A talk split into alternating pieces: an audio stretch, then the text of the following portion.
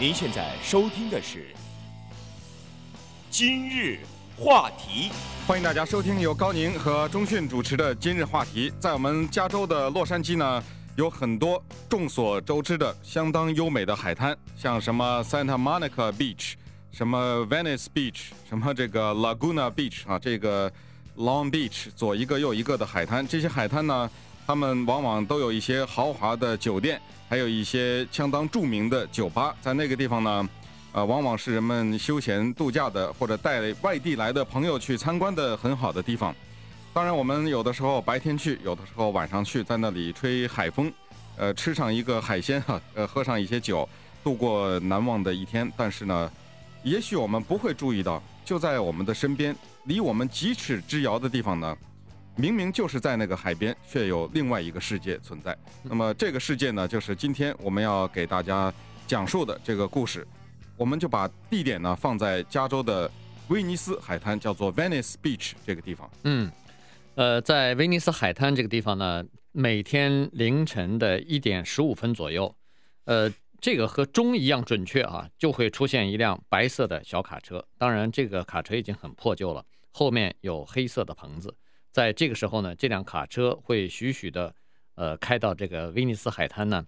呃，从棚子里边就跳下来一个妇女啊，她从这个后面，呃，就拉下来一个这个相当破旧的一辆自行车，然后这个自行车上带着一个大的筐啊，所以呢，她就骑着这个自行车呀，沿着海滩就开始这么来来回回的骑，呃，干什么呢？她是找东西哈。这个海滩上有的时候，呃，有一些就是沿着海滩呢，一些店面啊，呃，都有他们的垃圾箱在那儿，所以呢，他就在翻这个垃圾箱，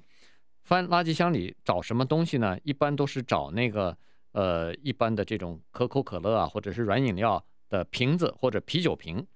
找了以后要准备回收，再卖到这个回收中心去。嗯，他的开这个卡车的这个男人呢？呃，当然一看呢，就是一个墨西哥裔的人哈。这一个从卡车上下来的女性呢，也是一个墨西哥人。这个男性呢叫 Rog 呃，这个 Roglio Garcia，呃，那女的呢是他太太叫 Yolanda。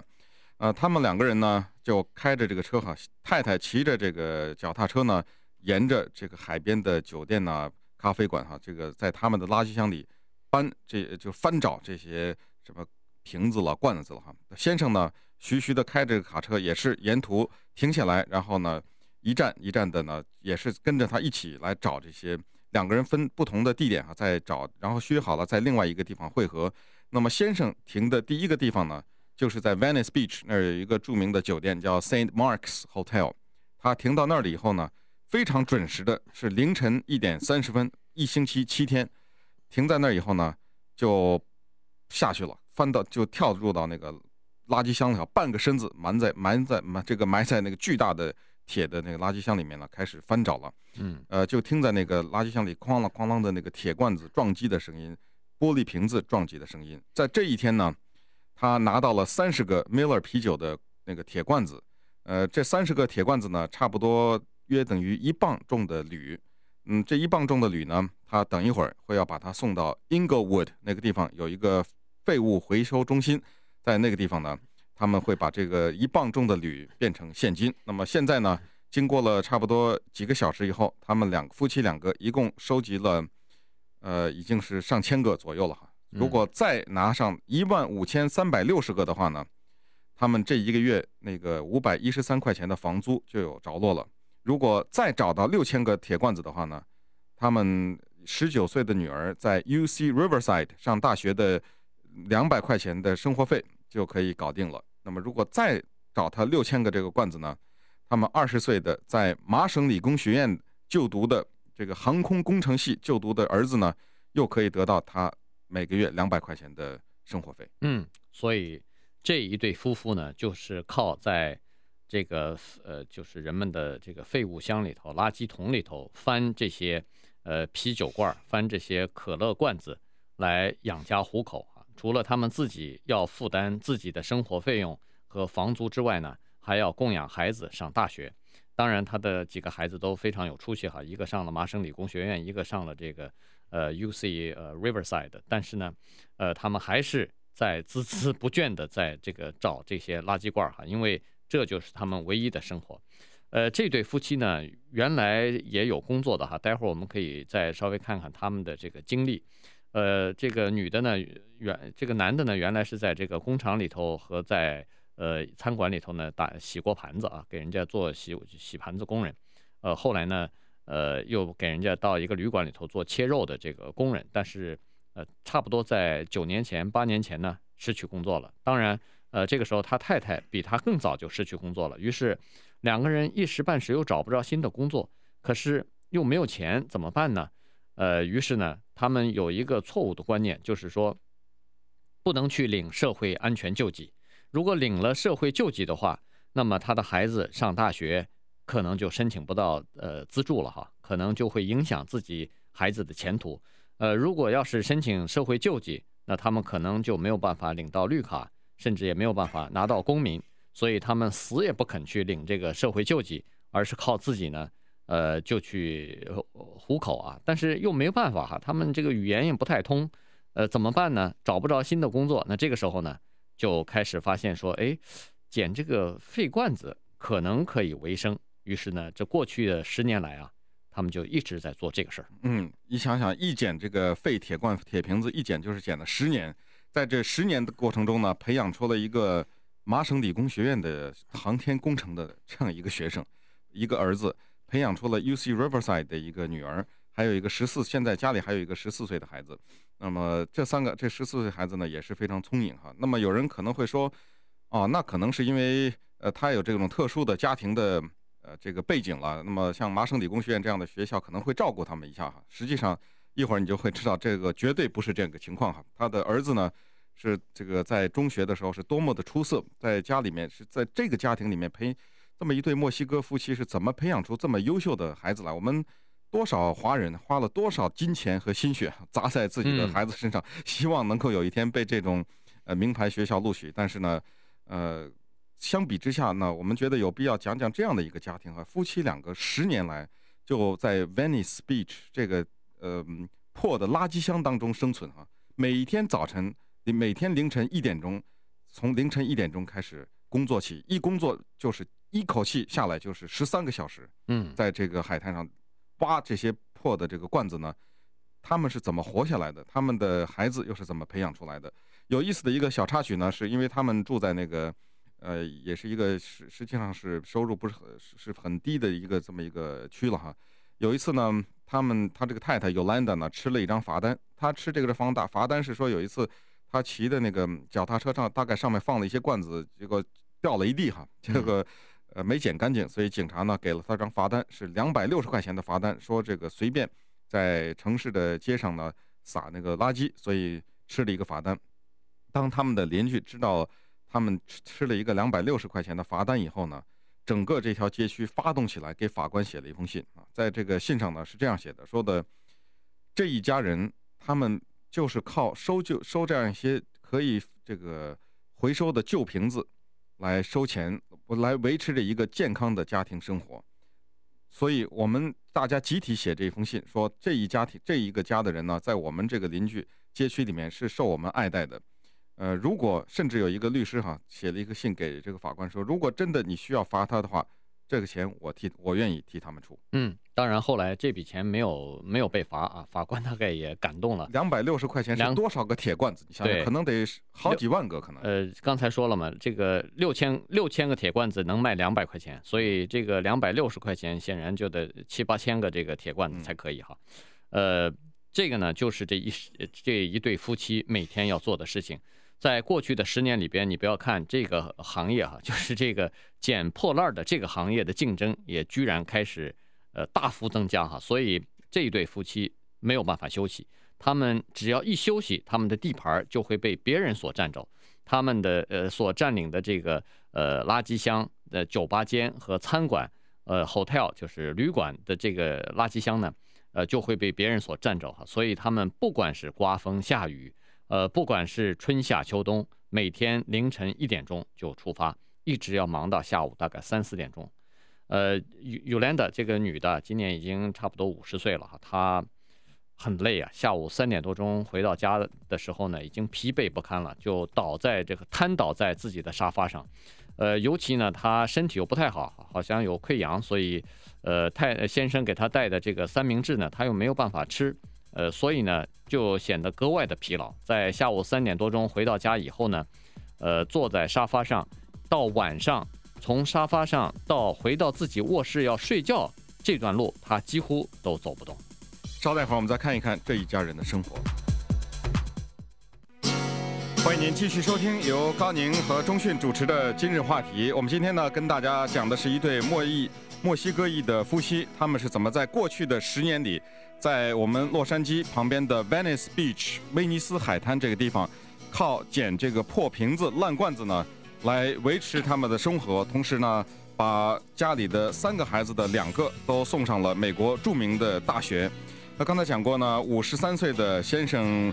呃，Rogelio 呢和五十岁的 Yolanda 太太，他们两个人呢，每天凌晨一点钟起来，准时的来到了加州的威尼斯海滩。在这个地方呢，有很多酒吧和餐馆，他们就呃已经都已经是划好了自己的地盘了哈。他们都知道先停哪一家餐馆的垃圾箱，再停下一间，然后就一家一家的翻。那么在这一天，也就是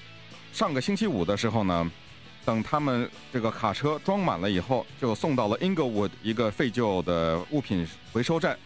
那一天呢，算他们还运气哈。那一天呢，他们这整整的一卡车的这个破瓶子烂罐子呢，卖了七十九块八毛五。但是七十九块八毛五这并不是净赚，因为他这个来回这么开车哈，要花十块钱加油，这个算的是非常清楚的哈。所以七十九块八毛五减去十块钱的邮费。是六十九块八毛五。那么这一天呢，在他们的小的账本上写下来的就是叫做六十九块八毛五的一天。但是这并不是最好，也不是最坏的一天哈。但是对于像现在这样的一个冬天来说呢，六十九块八毛五一天，夫妻两个人十个投入十三个小时的劳动，已经是不错了。嗯。而夏天的好日子的好光景的时候呢，最多曾经达到过八十五块钱。那么六十九块八毛五这一天过去以后呢，第二天就是一个六十四块钱，接下来就是四十九块钱，所以呢，日子并不是很好过。嗯，呃，这个还没完呢哈，他们这个呢，大概是从凌晨一点钟工作到大概九点半，早晨九点半的时候呢，这一车就基本上满了哈。然后回来以后，他们还不能休息，马上还要再去逛，呃，其他的地方哈，还要再去看其他的地方有没有这种呃破瓶子什么的，还要再稍微捡一下。大概一直刚才说了，一直要到下午的三点钟才能回家来，呃，这个呢就是他们的生活哈。那这一天下午大概傍晚的时候，呃，我们看到这个父亲呢坐在这个家里头吃完晚饭以后呢，似乎又有点陷入沉思哈，因为呃他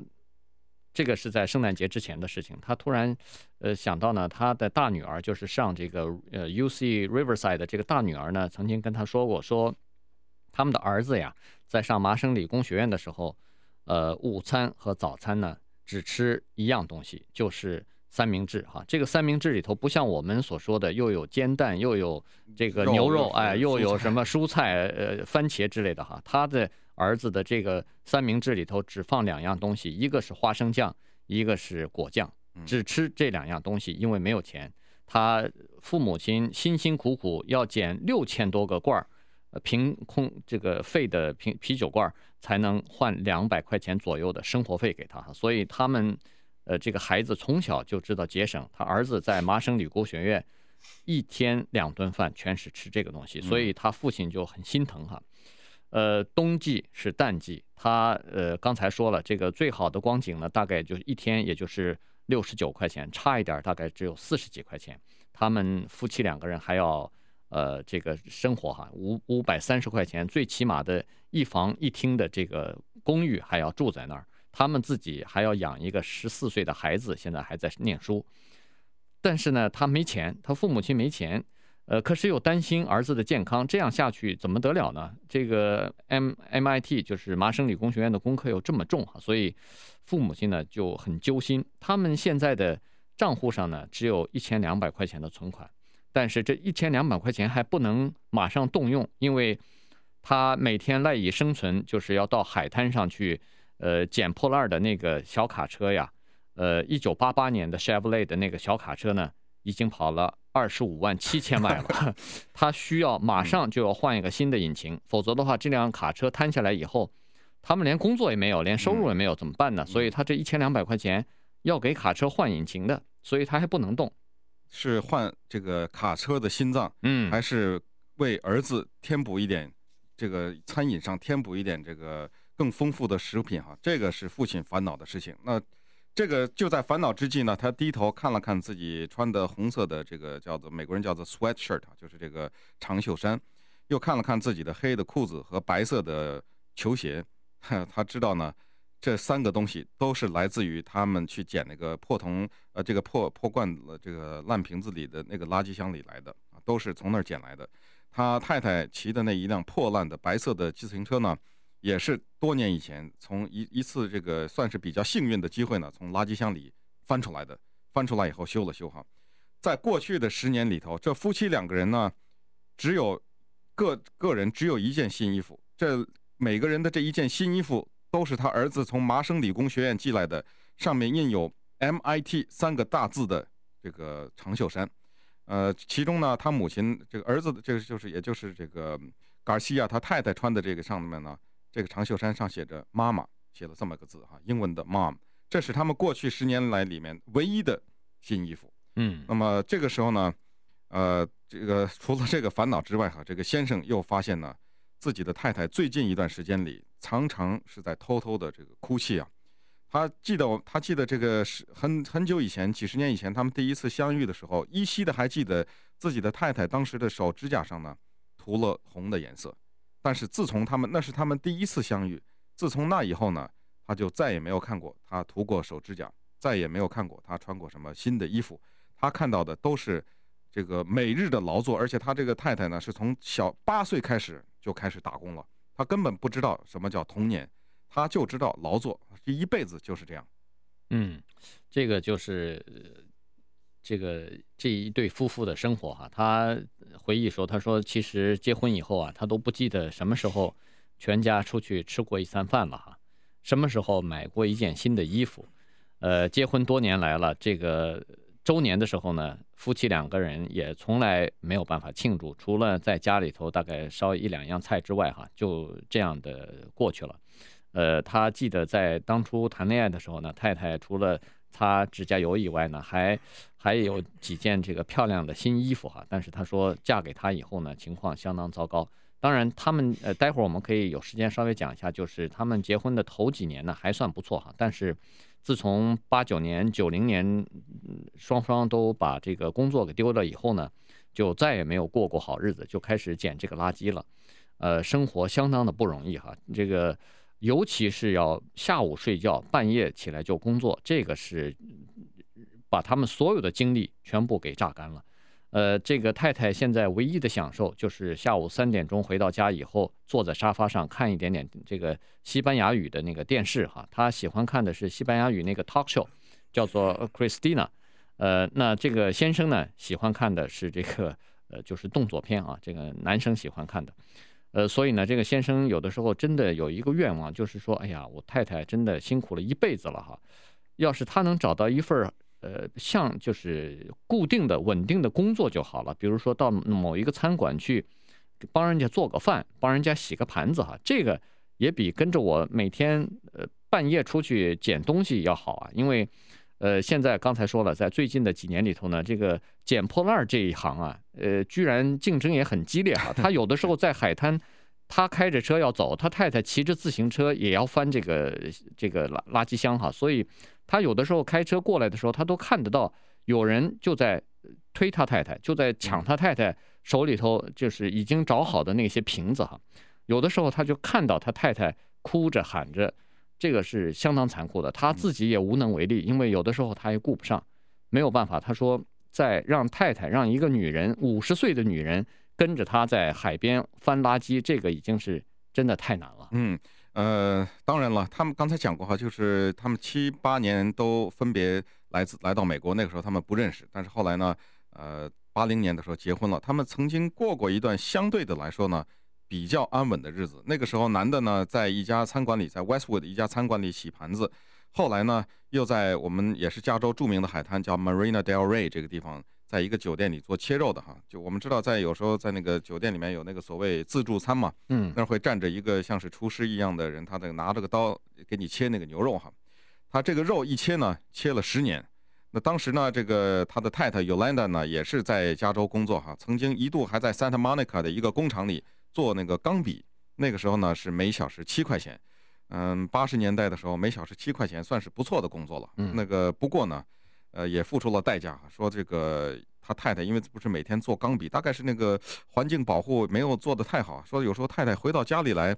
有时候这个。鼻子里流出来的都会是像黑黑的像墨汁一样的东西哈，那个也是相当辛苦的工作。后来呢，在八五年的时候也是被开掉了。那么一九八五年以后，他太太就再也找不到工作了。那么从那个时候呢，从八五年开始，太太首先进入到捡垃圾这个行业里，他就开始呢，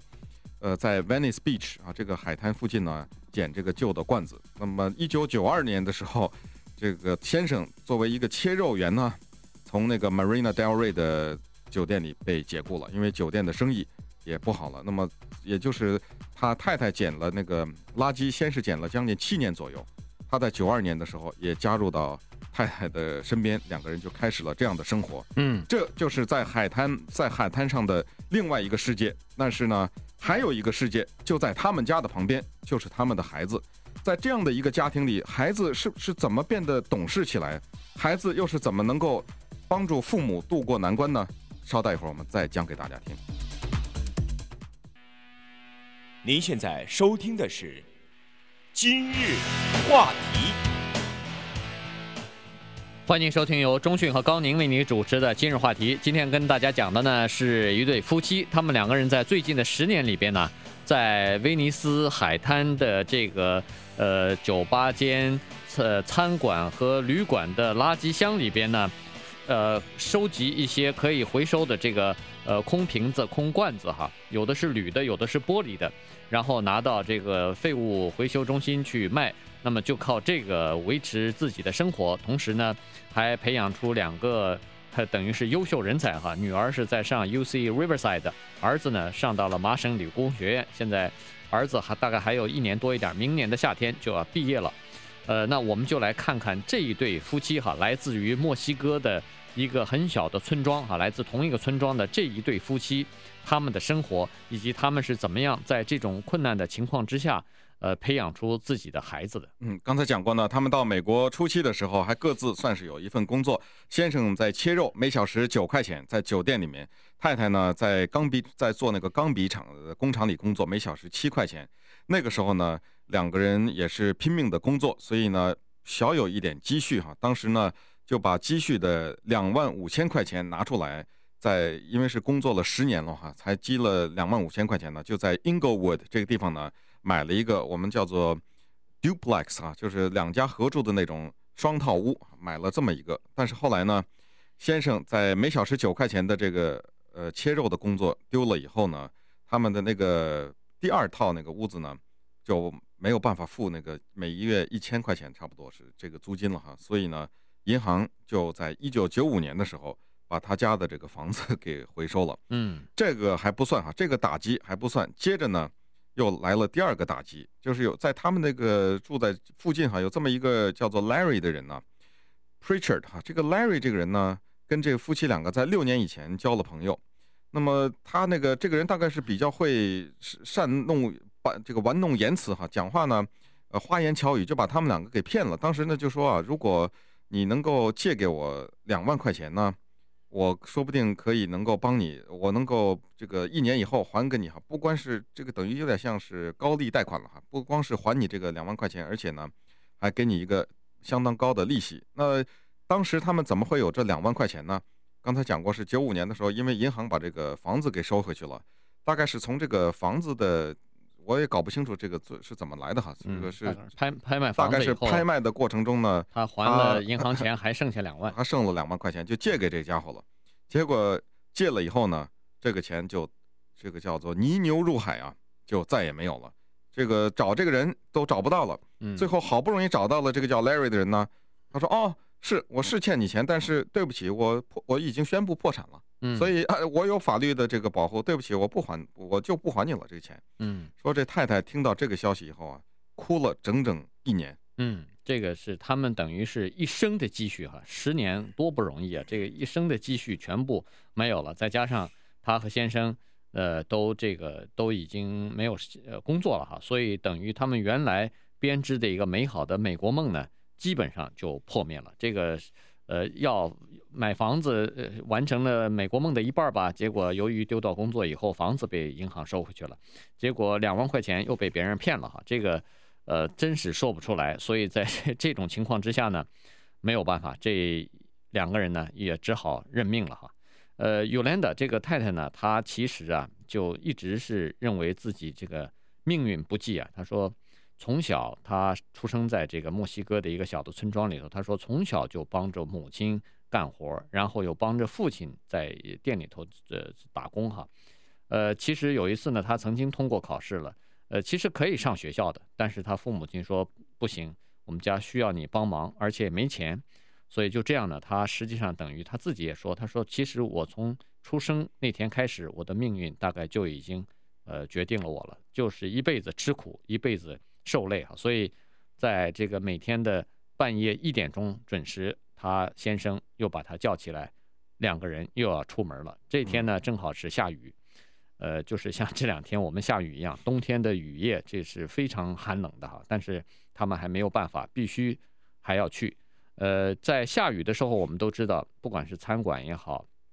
旅馆或者是酒吧也好，生意也都不太会好。可是他们还是要去，不去的话。他们这个地盘慢慢的就会被别人占走，况且他没有办法，一天没有收入，他们这个房租，他们的孩子上大学都要钱呢，所以他没办法，只好去哈。太太呢就戴着头罩，因为要钻到那个垃圾箱里头去翻东西，这个要戴上一个面面罩哈，这个像口罩一样和把头呃捂住，呃到垃圾场去翻空罐子，这个呢就又开始了一天的工作。嗯，这就是就在夫妻两个呢。在这儿没日没夜的劳作的时候呢，远在美国另外一个海岸的他们的儿子，正在麻省理工学院就读航天工程的这个儿子呢，却生活在另一个世界当中。这个世界是这个夫妻两个不理解的世界，是他们根本搞不清楚自己的儿子学的这个东西是什么。他们只知道一个，有一个坚定的信念，就是要鼓励儿子呢，一定要努力的学习。所以他的这个孩子也一样哈，每一次他的考试得了。相对的来说，成绩好一点的话，马上就会打回家里，打回电话来告诉家里。而且，他也知道孩子呢，呃，也对这个记者讲到哈，他说，实际上我们的父母，我的父母根本不知道我在学的什么，但是我只是要告诉他们说，我这一次的考试考的成绩不错，就会带给他们很大的快乐和喜悦。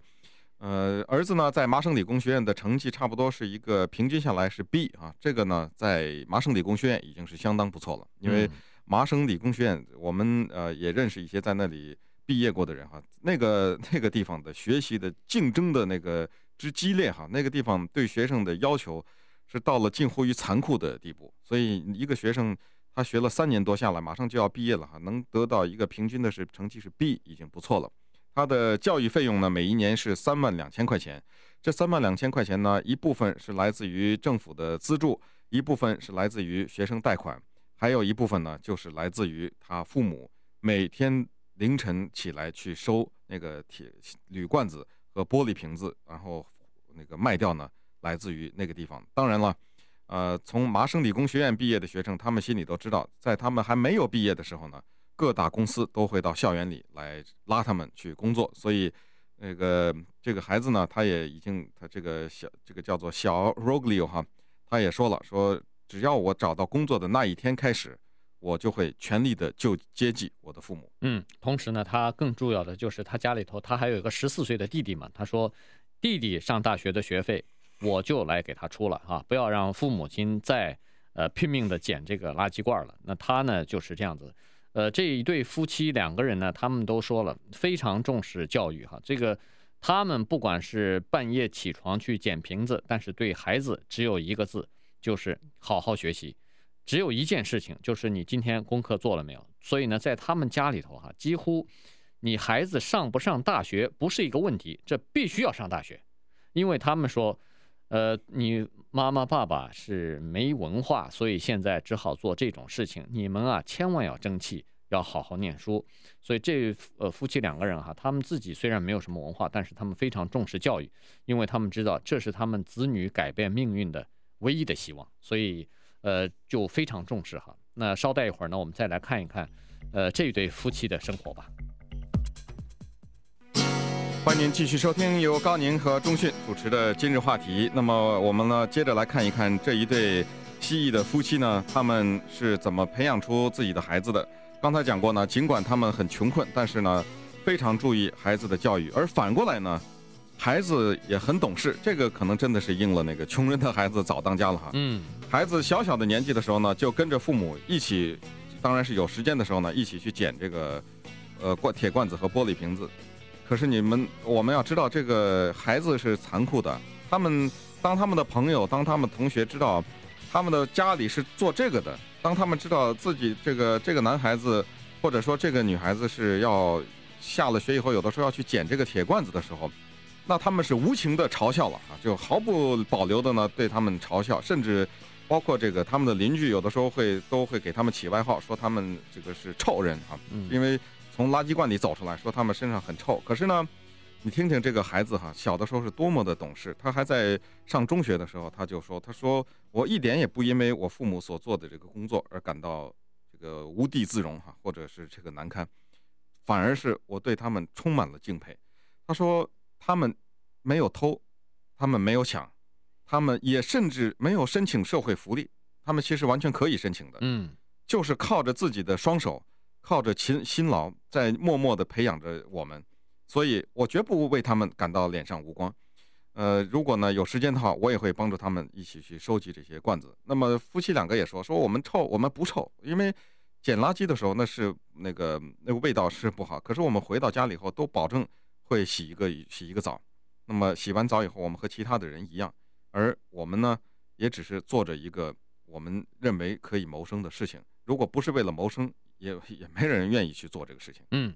呃，除了学生嘲笑他们之外呢，邻居也嘲笑哈。当然，在他儿子考上大学以后，MIT 哈这个麻省理工学院，呃，考上之后呢，邻居不再笑话了。但是他们知道，呃，邻居当中有很多人还是充满着嫉妒哈。但是他的女儿和儿子呢都非常争气，尤其他儿子上麻省理工学院这是不容易的哈。你看他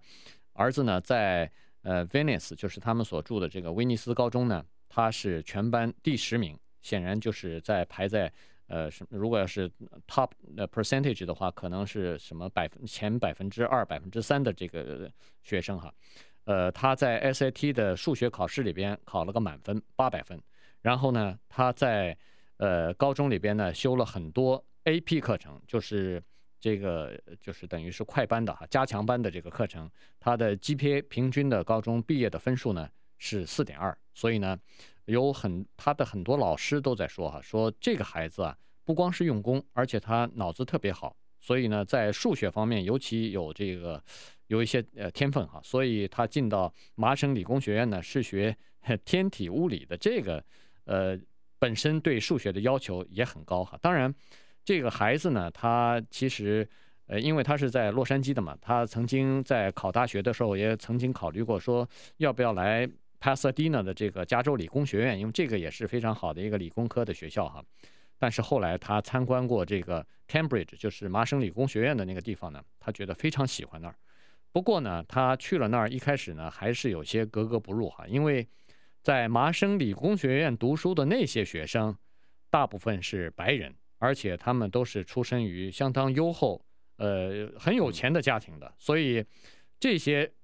呃，大学生啊，其实也看不起他，也在讥笑他哈。可是他用自己的成绩，用自己的行动呢，堵住那些人的嘴了。嗯，呃，刚才讲过呢，他这个他吃饭一一日两餐就吃这个 peanut butter sandwich，这个花生酱三明治。但是就在这种呃艰苦的情况下呢，他马上就要毕业了。那么回到这个洛杉矶来哈，再看看他的父母呢，这个在他们的捡这个。瓶子和罐子的过程中呢，也有一些有意思的趣闻，就是这个它几乎变成了一种行业哈。刚才讲过，这个行业有着相当激烈的竞争，你只要有一天说是不去的话，那么马上就会你这个地盘就可能会被被这个别人抢走。所以这夫妻两个人呢，呃，一方面保护了地盘，同时他还建立了很多重要的人际关系。嗯，这些人际关系是些什么人呢？比如说是个有个叫做 Ralph 的这个无家可归的人，这个